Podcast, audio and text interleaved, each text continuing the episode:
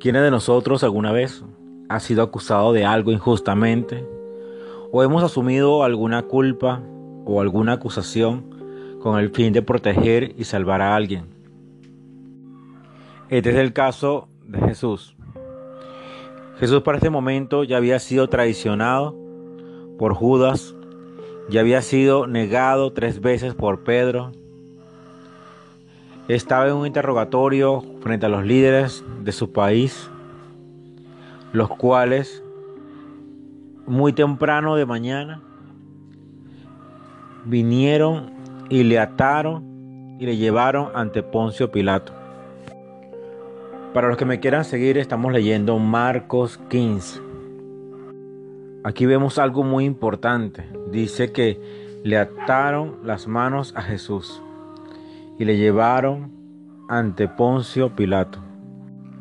Imaginen al creador del cielo y de la tierra, al Todopoderoso, aquel que tiene el poder de levantar muertos, de multiplicar el pan, de echar fuera los demonios, de calmar la tormenta, de sanar.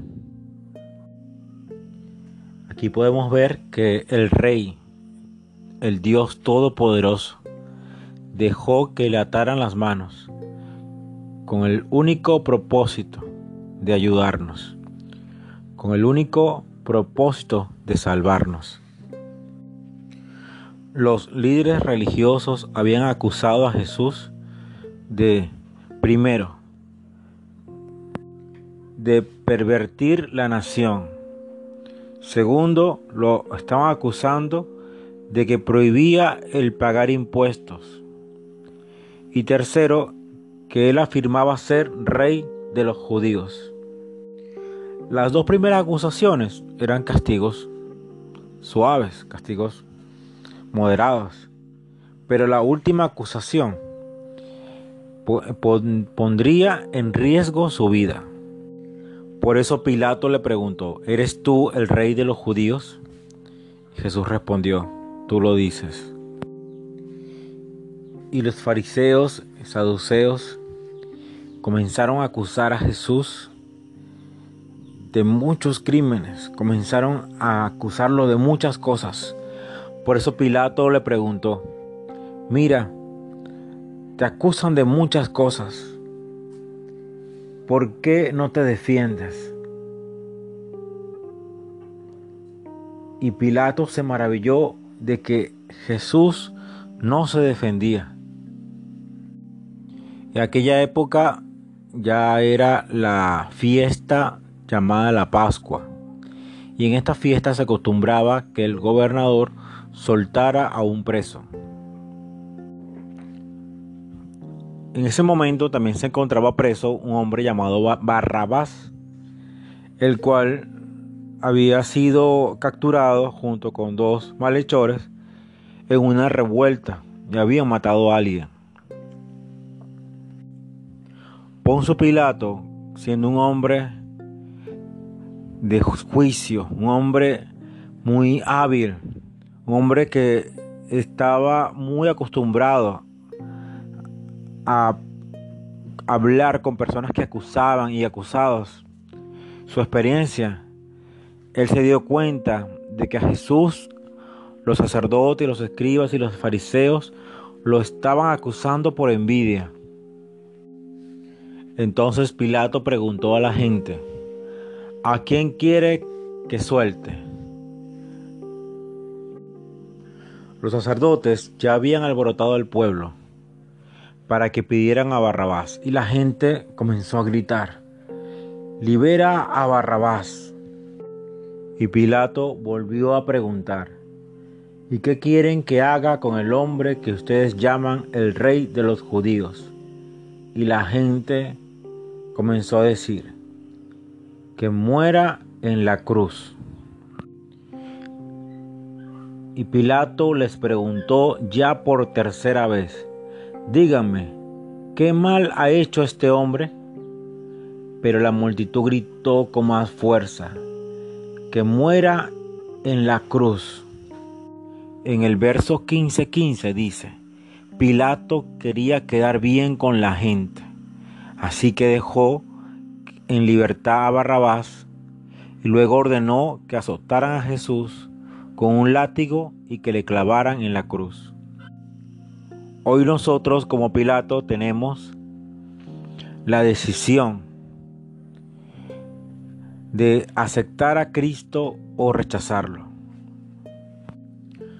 Barrabás era un hombre que buscaba la libertad de Israel. Nosotros hoy tenemos la oportunidad de decidir quién quiero yo que me ayude. Un hombre, una persona o que Dios sea el que me ayude. ¿Qué decido yo? ¿Por el hombre o por Dios? Muchos de nosotros decidimos por las cosas terrenales, simplemente como dice aquí, para quedar bien con las personas, para quedar bien con la gente. ¿Te gustaría quedar bien con la gente pero quedar mal con Dios? ¿O te gustaría quedar bien con Dios a pesar de que algunas veces quedemos mal con las personas? Pilato hizo según lo correcto delante de las personas, pero en su conciencia, en su mente, en su alma, en su espíritu, sabía que había hecho mal, porque como él mismo lo dijo, no encuentro ningún mal en este hombre. Hablando de Jesús. Los soldados habían golpeado a Jesús los soldados habían flagelado a Cristo. Tanto fue los latigazos, los golpes, que la Biblia dice que él fue desfigurado. No se podía reconocer su rostro. Toda su humanidad había sido quitada. La belleza de su rostro, toda su piel había sido totalmente destrozada por nosotros después de ser golpeado y azotado, comenzaron a burlarse de él. Muchos de nosotros, a pesar de que sufrimos, que pasamos situaciones fuertes, también hay personas que se burlan de nosotros. Por eso no debemos burlarnos de las personas. No sabemos el daño profundo que hacemos en el alma, hacemos en las emociones y en el corazón de la gente con nuestras palabras. Cristo fue víctima de las cosas que los hombres hacen para dañar el corazón de las personas. Los soldados se burlaban de él, los fariseos se burlaban de él, todo el pueblo que pasaba por debajo de la cruz también se burlaba de él. Le decían que se salve, le decían que si salvó a otros, ¿por qué no se salva? Si eres rey de los judíos, si eres el Mesías el cuerpo de Cristo había sido golpeado de tal manera que cuando comenzó a llevar la cruz no podía soportar el peso de esa cruz. Esa cruz no era de Jesús. Esa cruz era tuya y era mía. Esta cruz representa el peso del pecado de toda la humanidad.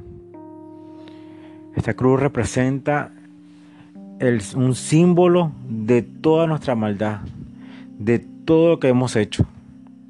Por esta cruz es pesada.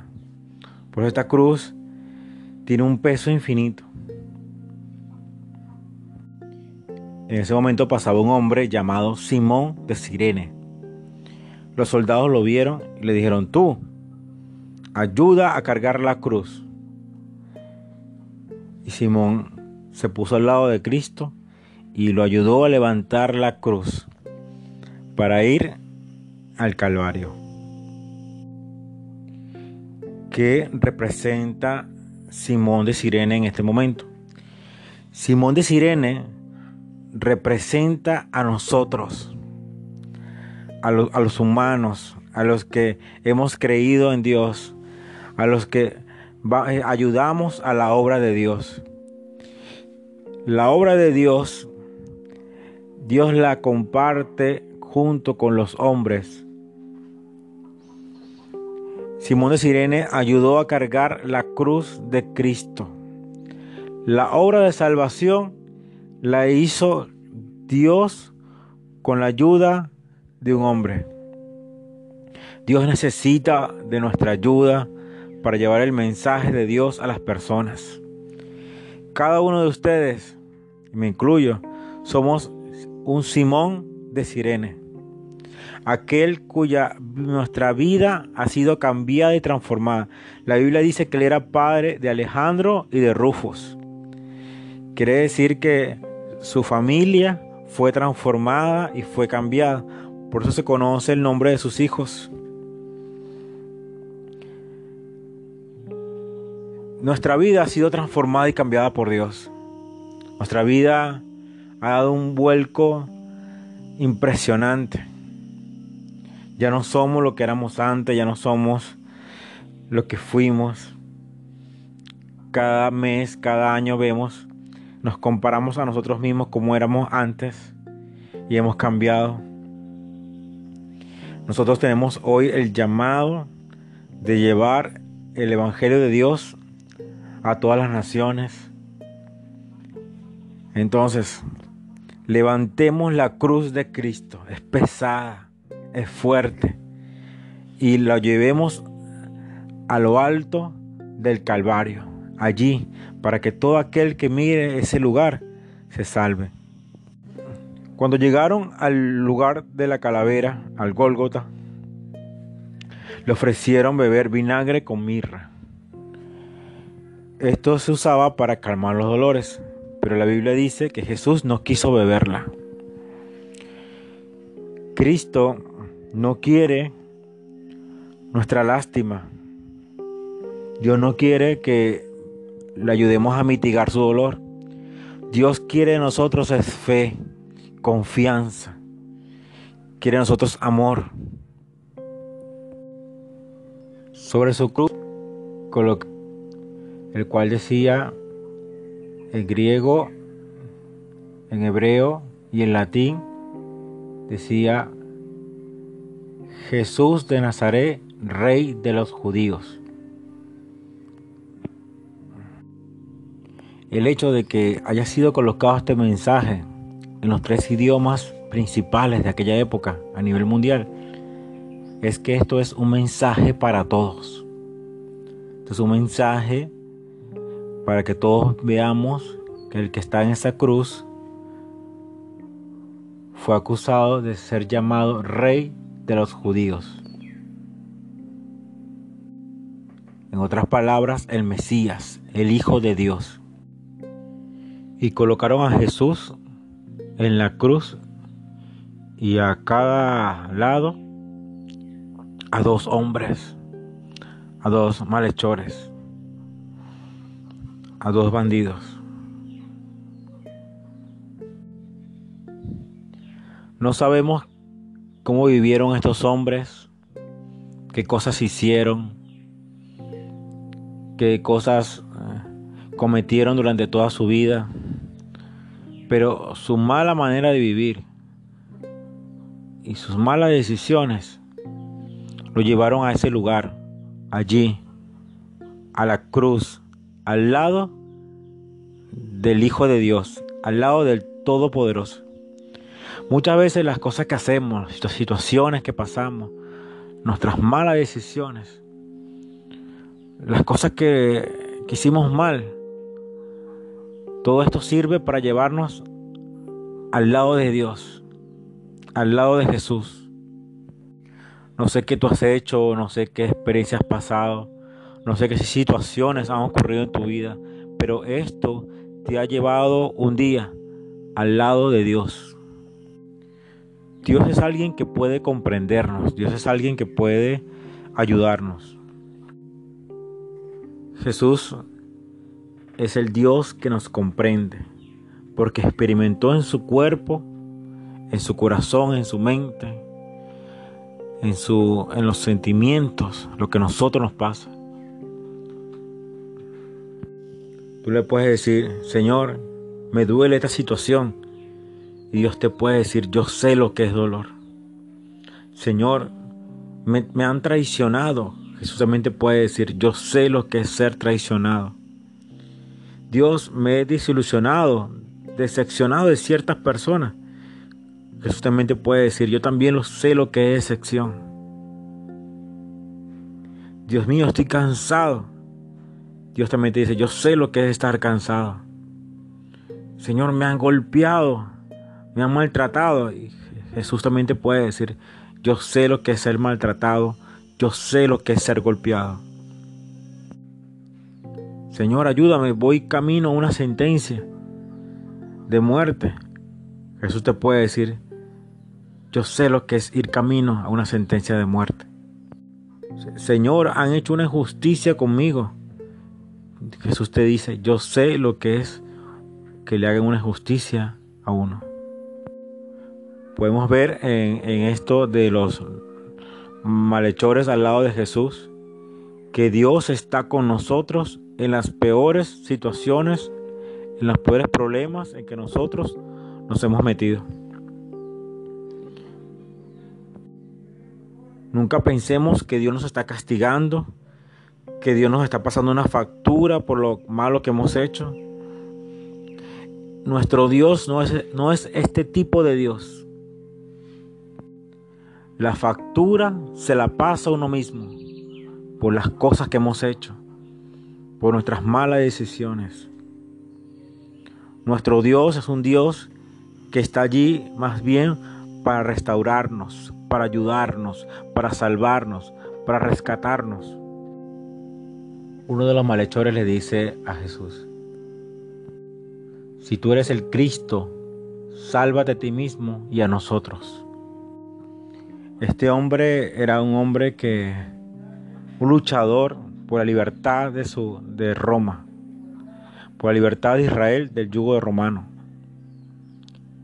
Y este hombre le dice a Jesús lo que tiene en su mente. Sálvate a ti mismo, sálvanos a nosotros. Muchas veces nosotros queremos darle órdenes a Dios.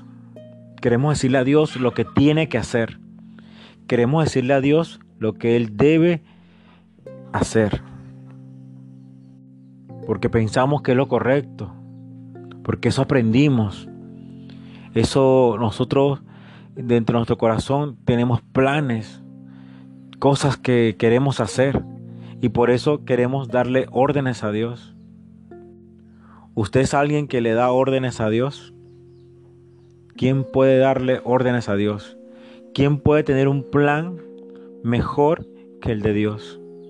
¿Quién? Su plan siempre será mayor que el nuestro. Su plan es superior siempre a nuestro plan. Y a todas estas cosas que este ladrón le decía a Jesús, Jesús no respondió nada. Muchas veces nosotros pedimos a Dios algo que es nuestro plan y Dios no, no nos responde. Comencemos a buscar la voluntad de Dios, comencemos a buscar los planes de Dios. Y Dios va a comenzar a hablarnos. El otro malhechor le dice al otro, al de la izquierda, ¿no tienes miedo?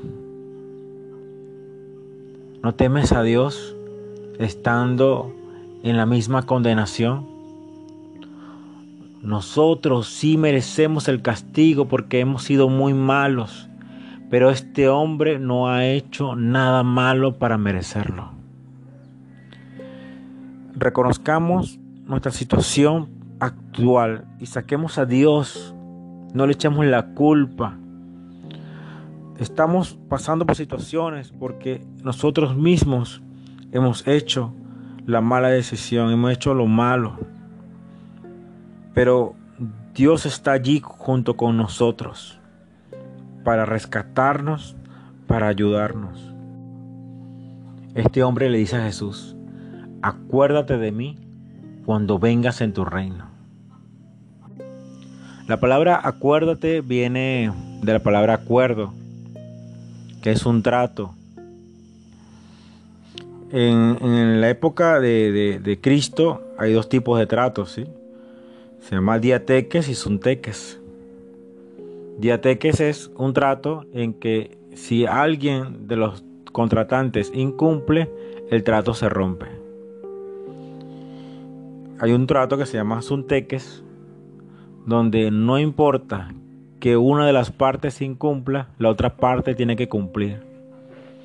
Dios hace tratos de esta manera, sunteques. Nosotros hemos incumplido a Dios, le hemos fallado, hemos hecho lo malo, hemos sido de alguna otra manera pecado en contra de Dios. Pero Dios se mantiene fiel, Dios no cambia, Dios es Dios que está allí con nosotros para ayudarnos, para levantarnos. Él va a cumplir su parte. Este hombre dijo, acuérdate de mí cuando vengas en tu reino. Veamos que ahora Jesús sí comienza a hablar. Entonces Jesús le dijo, de cierto te digo, que hoy estarás conmigo en el paraíso. Hablemos con Dios los planes de Él. Hablemos con Dios la voluntad de Él. Este hombre no le está pidiendo, bájame de la cruz, sálvate. No, le está pidiendo, acuérdate de mí cuando vengas en tu reino. Esto es que este hombre acaba de renunciar a las cosas de este mundo y está pidiéndole a Dios, a Cristo, las cosas de arriba, las cosas del cielo. Él está pidiendo ahora por la fe de que y está afirmando que está creyendo que el que está al lado en su cruz es el Hijo de Dios, el Salvador, el Mesías, quien va a reinar. Entonces, nosotros, ¿qué vamos a hacer? Como ladrón de la izquierda que le quiere dar órdenes a Dios y le da su plan. O aquel otro ladrón que se rinde su voluntad. Que quiera dejar todo en las manos de Cristo. Quiere dejar todo en el plan de Dios acuérdate de mí cuando estés en tu reino. Y Jesús dijo, hoy mismo estarás conmigo en el paraíso. Técnicamente este es el primer humano, el primer ser humano que se salva. Cuando Cristo entró en el reino de Dios, en el cielo, iba al lado de este hombre. El primer ser humano que, que se salva con unas simples palabras. Acuérdate de mí. Hoy vamos a pedirle a Dios que se acuerde de nosotros. Acuérdate, Señor, de mí. Señor, ayúdame. Señor, sálvame, que se haga tu plan en mi vida. Yo reconozco hoy que tú eres el Mesías, que un día va a venir otra vez. Ayúdame, Padre, Perdona mis fallas, mis errores, mis pecados. Y ayúdame y quiero estar en tu reino. Gracias Cristo. En nombre de Jesús. Amén.